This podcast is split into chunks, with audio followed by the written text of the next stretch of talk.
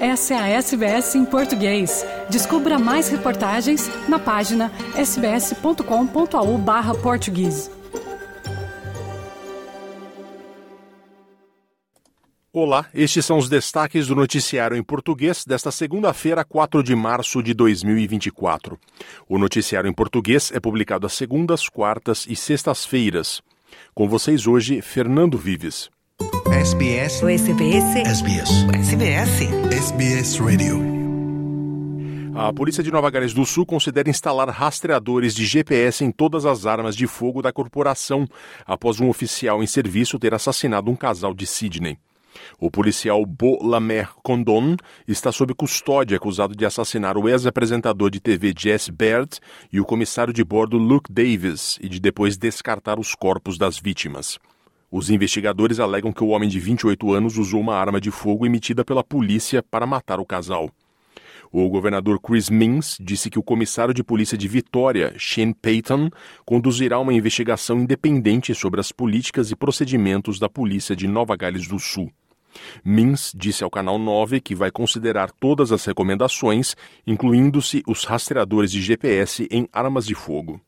People can have confidence that we've got an independent assessor looking at all of it. That, those recommendations will be made public, and of course, we'll keep the inquiry public as well, so that the public can have an understanding of what happened here. Something's gone badly wrong. We know change needs to be made, um, and I can feel I feel so desperately sorry for the family and friends.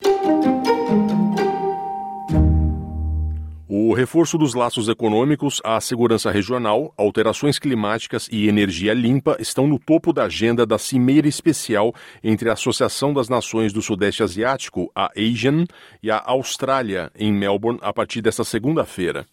Os líderes presentes na cimeira realizarão reuniões bilaterais, além de um programa repleto de mesas redondas e de negociações durante três dias. O vice-primeiro-ministro Richard Marles disse à ABC Breakfast que a segurança regional é prioridade. ASEAN is completely central in terms of uh, our economic future, but it's very much central in terms of our security future. We, we really see that Australia's security lies very much uh, within our region. The defence of Australia doesn't mean that much unless we have a, a stable and peaceful and secure Southeast Asia. É a primeira vez desde 2018 que a Austrália cedia esta cimeira. O primeiro-ministro Antônio Albanese diz que a eleição suplementar de Dunkley em Vitória prova que os australianos não estão interessados em campanhas eleitorais negativas. A deputada liberal Susan Lee foi criticada por postar um tweet inflamado dias antes da eleição que dizia, aspas, se você não quer ver mulheres australianas sendo agredidas por criminosos estrangeiros, vote contra o Partido Trabalhista. Fecha aspas. Albanese disse à rádio 5AA que a comunidade não está interessada nesse tipo de retórica. We don't want that sort of stuff in uh, in Australia, and it was rejected by the voters of Dunkley, and uh, our vote went up, which is remarkable during a by-election. But uh, yeah, we know there's more work to be done. We're concentrating on cost of living uh, measures each and every day and on getting things right. Mesmo com o Partido Trabalhista recebendo 3,6% de votos a menos que na última eleição, a candidata trabalhista Jodie Belly venceu as eleições suplementares em Dunkley. O pleito suplementar ocorreu por conta da morte de sua representante, a trabalhista Peta Murphy, em dezembro do ano passado. A próxima eleição suplementar na Austrália deve ser a de Cook, em Nova Gales do Sul. O membro do parlamento local é o ex-primeiro-ministro liberal Scott Morrison, que deixou a política em fevereiro para trabalhar em duas companhias de defesa dos Estados Unidos com negócios na Austrália. Estão em andamento planos para uma possível visita à Austrália do rei Charles e da rainha Camila. O governo federal confirma que está conversando com estados e territórios sobre a possibilidade de uma visita da dupla real ainda este ano. Embora o rei tenha reduzido as atividades após o diagnóstico de câncer, o primeiro-ministro Antônio Albanese disse que as conversas estão em andamento. O rei Charles fez 15 visitas oficiais à Austrália, sendo que a mais recente foi em 2018 para os Jogos da Commonwealth, mas nenhuma vez desde que se tornou rei. Seria a primeira visita de um monarca reinante desde a da Rainha Elizabeth em 2011. O ministro adjunto da República, Matt White, diz que deseja dar as boas-vindas ao rei Charles da Austrália, argumentando que a questão da independência não tem a ver com a família real. Cecil White é o primeiro deputado a ser nomeado ministro assistente para assuntos relacionados à República e é responsável pelo trabalho inicial sobre a reforma constitucional necessária para que a Austrália se torne uma república um dia. Ele disse à Sky News que a possível independência da Austrália não é relacionada à família real. And we certainly welcome the King coming to Australia. I've always said that the issue of Australia becoming a republic has got nothing to do with the royal family, really. It's about Australians deciding um, our own future um, and recognising our independence and maturity. Quase 50% da população do planeta está com peso a mais. A conclusão é apresentada num estudo publicado pela revista científica Lancet e que conta com o apoio da Organização Mundial da Saúde.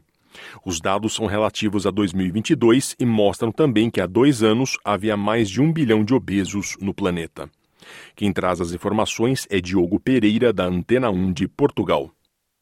É mais do dobro nos adultos e quatro vezes mais no caso dos mais novos, isto em relação a 1990. São mil milhões de obesos em todo o mundo, perto de dois milhões e meio estão em Portugal. Praticamente todos adultos e mais mulheres, à exceção de 107 mil crianças e adolescentes. À escala global, este estudo concluiu que é na Oceania que há mais adultos e também mais crianças e adolescentes com peso a mais. Mas este estudo deu ainda conta do outro lado da moeda. A magreza excessiva até caiu em 2022, em relação aos anos 90, mas há ainda mais de 500 milhões de pessoas com peso inferior ao recomendado em países como Timor-Leste, Índia, Etiópia e Sri Lanka. No estudo são pedidas políticas abrangentes para contrariar estas duas realidades, fomentadas, dizem, pelas alterações climáticas, a pandemia da Covid-19 e também as guerras. Juntos agravam a malnutrição, a aumentarem a pobreza e o custo de alimentos ricos em nutrientes.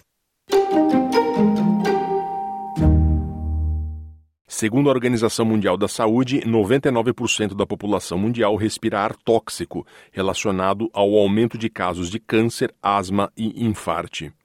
Quem traz as informações é Felipe de Carvalho, da ONU News de Nova York.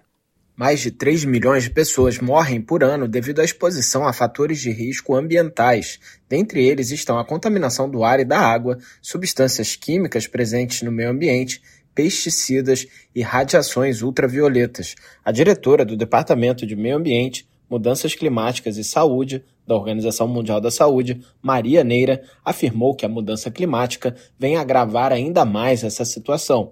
Em entrevista para a ONU News em Nairobi, Quênia, durante o encerramento da Sexta Assembleia das Nações Unidas para o Meio Ambiente, na sexta-feira, ela afirmou que teve especial envolvimento com a resolução sobre qualidade do ar mais de 99% da população no mundo respira um ar que não está a respeitar esses níveis recomendados eh, pela Organização Mundial da Saúde. Estamos nos acercando, mas ainda muitas doenças como câncer de pulmão, como eh, asma, outras doenças respiratórias crônicas, até eh, stroke, não é, infarto, eh, estão relacionadas com essa exposição a, a ar tóxico que respiramos. Essa resolução, esse trabalho se faz muito conjunto juntamente entre a Organização Mundial da Saúde e a Organização para o Ambiente.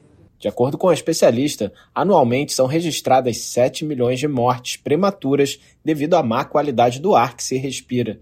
A resolução Promover a Cooperação Regional para Melhorar a Qualidade do Ar Globalmente foi aprovada no último dia da UNEA 6.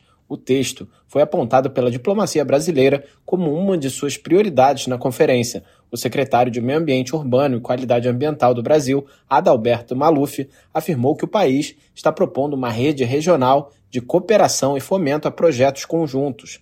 Maria Neira destacou que evitar a exposição a fatores de risco que vêm do ambiente traz benefícios para a saúde humana, mas também para o ambiente, a biodiversidade, os ecossistemas, a sociedade e a economia, Dentre outros temas tratados na UNE 6 com implicações para a saúde, ela destacou as negociações para acabar com a poluição plástica e decisões sobre substâncias químicas. Da ONU News em Nova York, Felipe de Carvalho. Curta, compartilhe, comente. Siga a SBS em português no Facebook.